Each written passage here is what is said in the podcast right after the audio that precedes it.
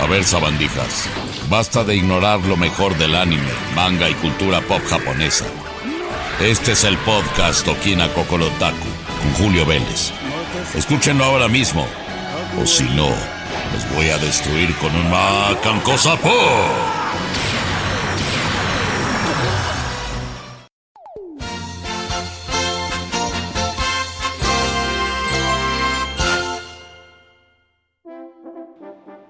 Amigos, amigas, ¿cómo están? Yo soy Julio Vélez y es un deleite poder saber que me escuchan una vez más aquí en el podcast Okina Kokorotaku, el número 8, que nos pueden estar escuchando todas las quincenas, cada 15 días o eternamente si ya están suscritos en nuestro canal, ya sea en Spotify o en los podcasts de Apple y Google.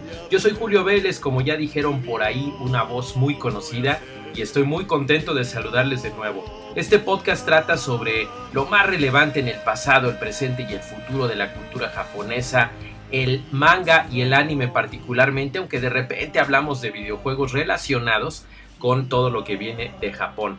Y justamente tenemos que abrir de la manera más adecuada con un enorme y fabuloso anuncio que se dio en Japón en, dentro de las celebraciones del Dragon Quest Day, que es allá en Japón eh, justamente en el mes de mayo. Y es algo muy emocionante porque hay varios anuncios relacionados con una parte muy específica de la franquicia. Dragon Quest Las aventuras de Fly, así se le conoce aquí.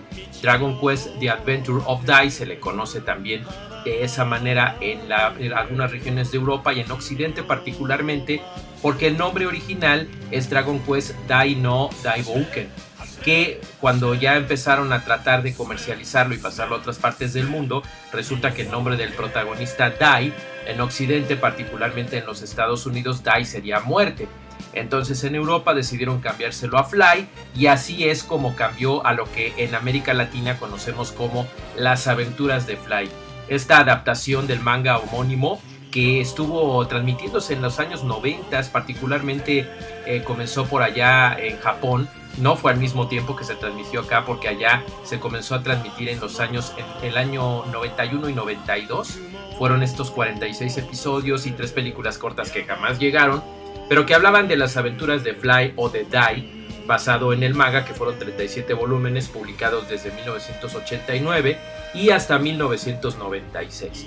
El caso es que aquí fue muy famoso porque Laura Torres le daba la voz a este pequeño muchacho y es que los diseños originales, para los que no lo sepan de la saga Dragon Quest, Square, eh, Squaresoft, que era antes, ahora es Square Enix, le atendió, o mejor dicho, Enix la marca era en aquel entonces Enix, después se fusionó con Squaresoft y formaron Square Enix. Entonces, en aquel entonces, cuando, ¿qué tal estoy repitiendo eh, reiterativamente el entonces? El asunto es que Enix contrató a Akira Toriyama, el creador de Dragon Ball, para que hiciera los dibujos y los diseños de personajes de Dragon Quest, esta saga de videojuegos JRPG. Entonces se hizo muy famoso y cuando salió finalmente Dragon Quest Las Aventuras de Fly, acá en México dijeron, oye mira, se parece a Goku el protagonista. Y bien ingeniosos le dieron la voz a Laura Torres, que es quien le ha dado la voz a Goku niño. Eh, se veía medio raro porque pues ya es más bien un adolescente este joven héroe, eh, pero el, el asunto es que fue muy famoso y muy popular también en América Latina por este gran doblaje y ahora que fue el Dragon Quest Day en Japón, anunciaron no es un remake, sino una nueva adaptación del manga original que se conoce allá en Japón como Dragon Quest Dai no Daibouken.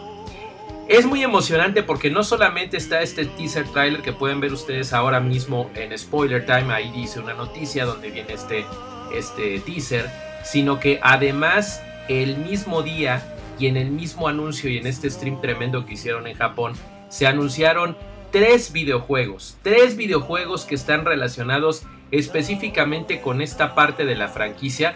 Dragon Quest tiene muchísimos videojuegos en su haber, además de los 11 que se conocen actualmente, pues hay algunos spin-offs, llegaron con algunos nombres diferentes a América eh, antes de que se conociera como lo que hoy es Dragon Quest, y el asunto es que esta maravilla tiene tres videojuegos anunciados. El primero es un videojuego para móviles que es Dragon Quest Dino Daiboken. Bueno, no, no es cierto, ese es el nombre de la saga. Es Tamashi no Kizuna. Este va a ser un videojuego para móviles, para iOS y Android, sistema operativo, y se va a estrenar en 2021. Pueden ver la nota ahora mismo que dicen Somos Kudasai, donde pueden ver el teaser. Y se ve muy emocionante porque son exactamente los mismos diseños de los personajes que conocimos en la serie y el manga original pero en un juego donde van a poder jugar tres hasta en modo cooperativo.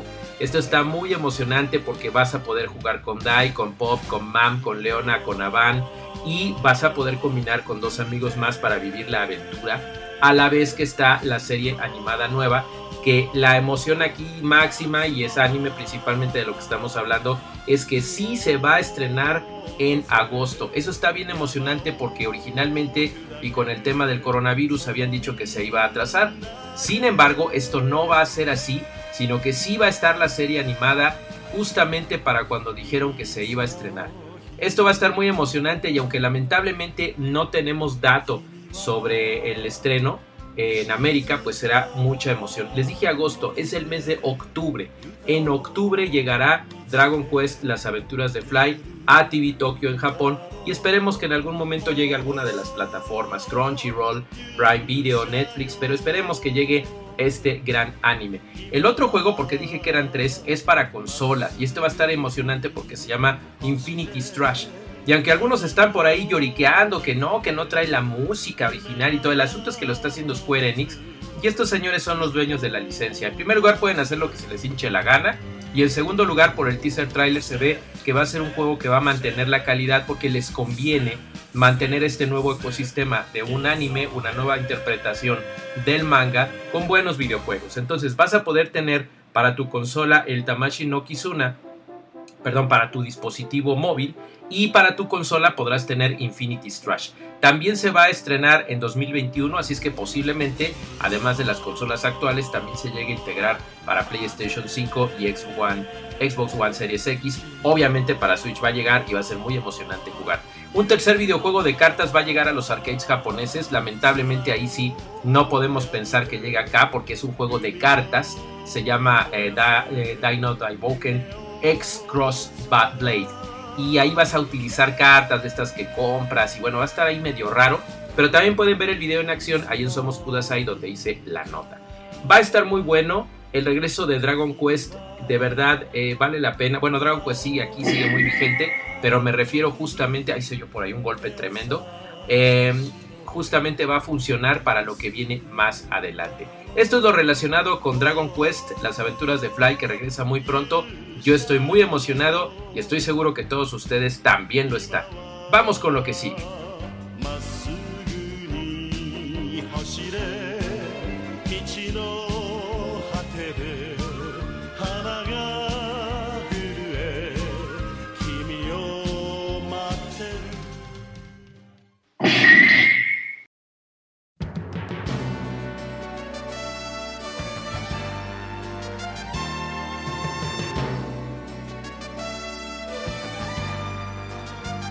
Lo que sigue está relacionado con un viaje por el tiempo, un viaje al pasado, a cuando veíamos el anime y empezábamos a emocionarnos con un concepto que no estábamos acostumbrados después de estar viendo los Picapiedra, Don Gato, los Looney Tunes. Sí, sí, sí, ya sé que soy un Okina Kokorotaku, un viejo amante y fan del anime japonés.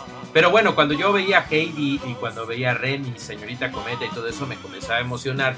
Y ya en los 80s, cuando llegó algo llamado Robotech, enloquecí porque era algo que ya era no nada más para niños pequeños, para niñas, para abuelitas, sino la emoción para los chavos, subirse a un enorme avión tipo Tom Cruise en Top Gun y de repente que se convirtiera en un robot y se agarrara a golpes con otras naves extraterrestres era algo alucinante.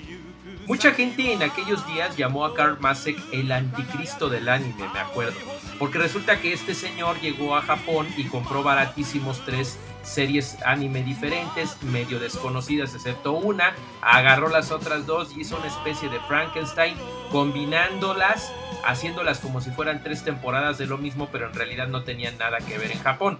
Acá se llamó Robotech y todos enloquecimos sobre todo por el gran doblaje con grandes como Jesús Barredo, que ya falleció, él era la voz de Luke Skywalker, también era la voz de Seiya en, Caballeros del Zodiaco.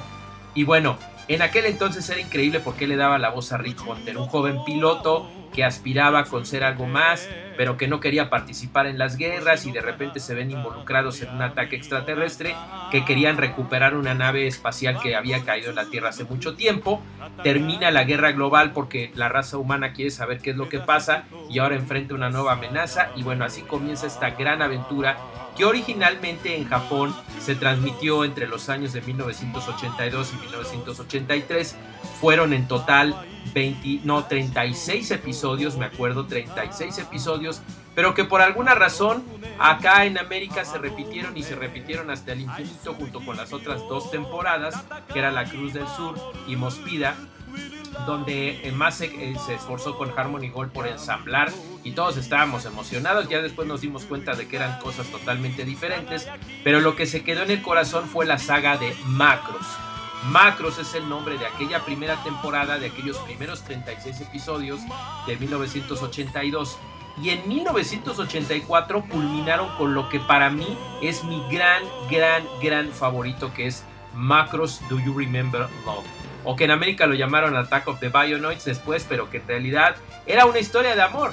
Do You Remember Love? Porque en esto se, se, se resumía todo. La película resume en 145 minutos una gran aventura, una gran odisea espacial, un triángulo amoroso, el nacimiento para mi humilde punto de vista del concepto de las idol, ahí con, eh, con Lin Min Mei, que después ya se convirtió en toda una locura en Japón, que hasta la fecha sigue siendo vigente, la dirección maravillosa de Noboru Ishiguro, algo que de verdad nos hizo enloquecer en aquellos tiempos. Shoji Kawamori hizo una gran historia, una gran adaptación y se sostiene como uno de los animes de, grandes de todos los tiempos que junto con Gundam y junto con eh, Arcadia y todas estas aventuras, eh, Battleship Yamato por supuesto, dieron el concepto de mecha dentro del anime, de, peleas entre robots gigantes, que ya después Massinger y otros grandes sagas lo confirmarían. Pero Macros, busquen Macros, de veras es una historia maravillosa y los diseños de Shoji Kawamori fueron, algo de veras impresionante. La creación original de Studio 9 que posteriormente tuvieron más, muchas más secuelas, eh, Macros Plus, Macros 7, eh, Macros Frontier, Macros Delta y por ahí el hijo, le llaman por ahí el hijo bastardo de, de Macros que fue Macros 2 que no contaba con la aprobación ni con la, eh, la intervención de su creador. De veras que vale la pena que ustedes vean toda esta saga. Macros.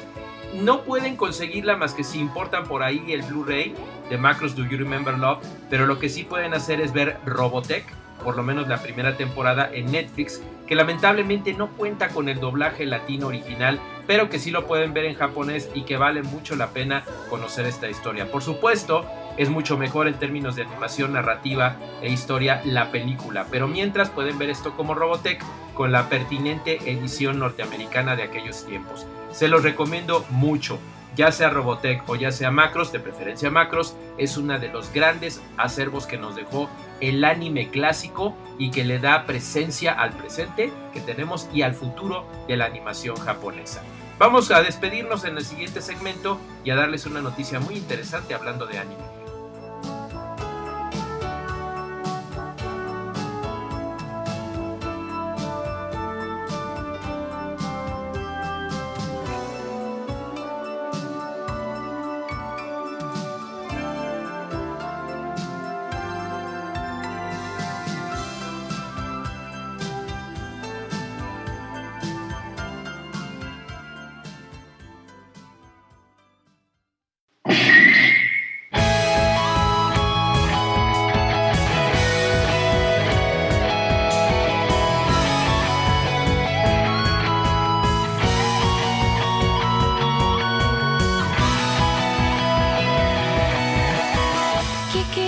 Bueno amigos, lo último de Okina Kokorotaku número 8 en esta ocasión, que acuerden que pueden suscribirse a, Spo a bueno, lo pueden ver en Spoiler Time por supuesto, como parte de un montón de podcasts diferentes relacionados con el entretenimiento.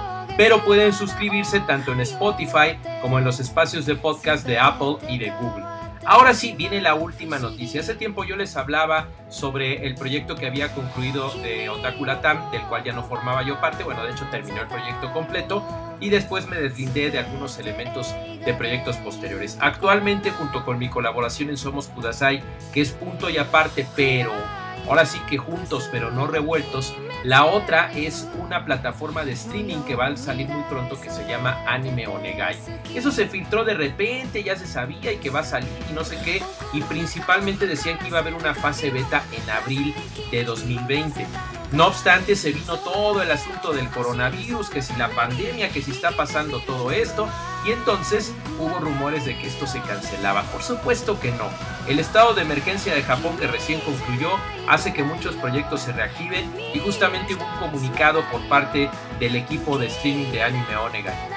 Este es el comunicado. Afortunadamente el proyecto sigue adelante y gracias a los incontables comentarios en redes sociales se han integrado más características al sitio y mejorado los planes para nuevos servicios que se están integrando sobre la marcha.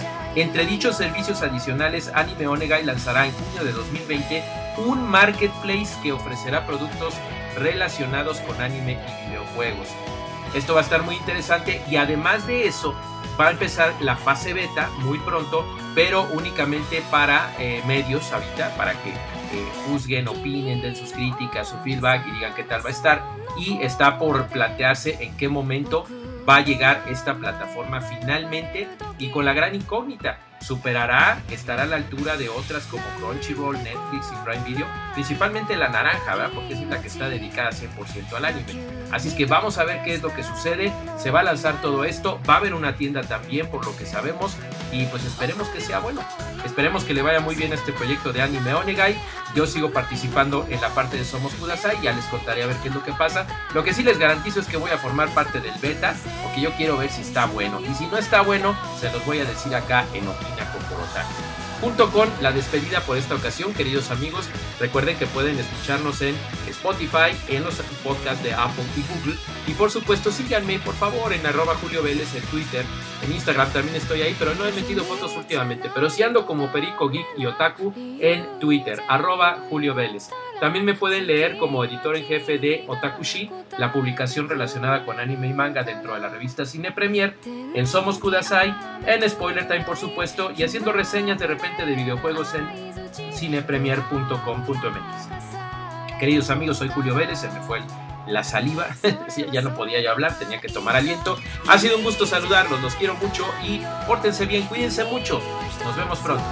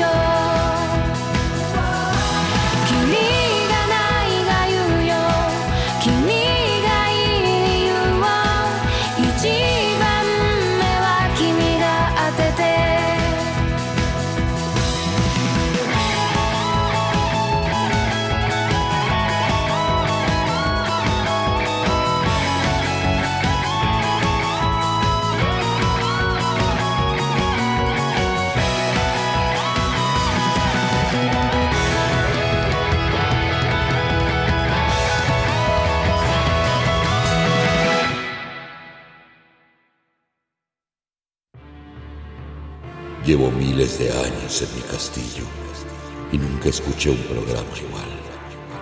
Esto fue Okina Kokorotaku y como yo seguramente ya estás enterado sobre lo último en anime, no te pierdas el próximo programa en lo que yo busco cómo derrotar al maldito Trevor Belmont de una vez por